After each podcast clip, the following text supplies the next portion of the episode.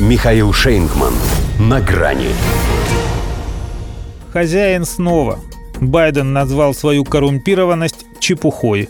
Здравствуйте. На грани. Все, расходимся. Наконец-то мы услышали начальника транспортного цеха.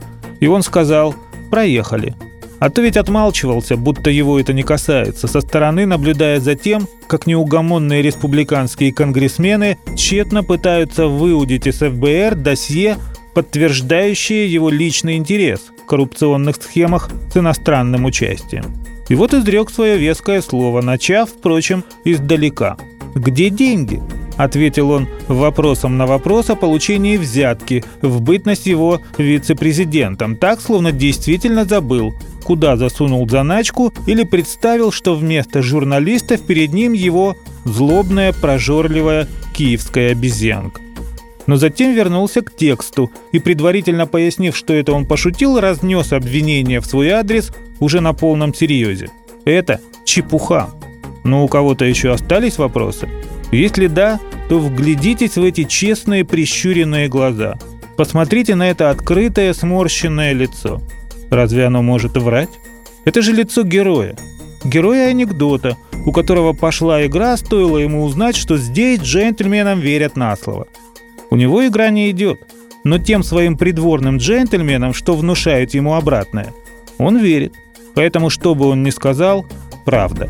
Всегда где-то рядом она просто вывернута наизнанку. Зная это, можно легко восстановить истину. Достаточно вспомнить, что это он называл экономику России рухнувшей, инфляцию в Америке путинской, укронацистов белыми и пушистыми, а себя 60-летним.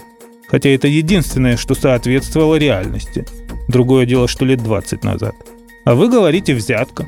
Взятка? Какая взятка? Нет, не брал. Ты брал? «Нет, пап, как можно?» «Умница, Хантер, я никогда в тебе не сомневался. И это значит, что они закрыли тему. Потому и позволили журналистам поинтересоваться его прошлым, они стали, как обычно, выгонять их в зашей. Что поняли, попахивает жареным. Надо бы расставить все точки, чтобы больше к этому не возвращаться. Не пойман же, не вор. И это его как бы шутливое «где деньги?» означало «а ты докажи, начальник». Ведь он даже шапку не носит, чтобы не палиться. Он и после того, как из всех его щелей повалили документы под грифом, заявил, что ничего там серьезного нет. И поверили. Либеральные СМИ, во всяком случае, теперь об этом не вспоминают. Чего не скажешь о материалах Дональда Трампа. Хотя президент, в отличие от вице-президента, имеет право брать работу на дом.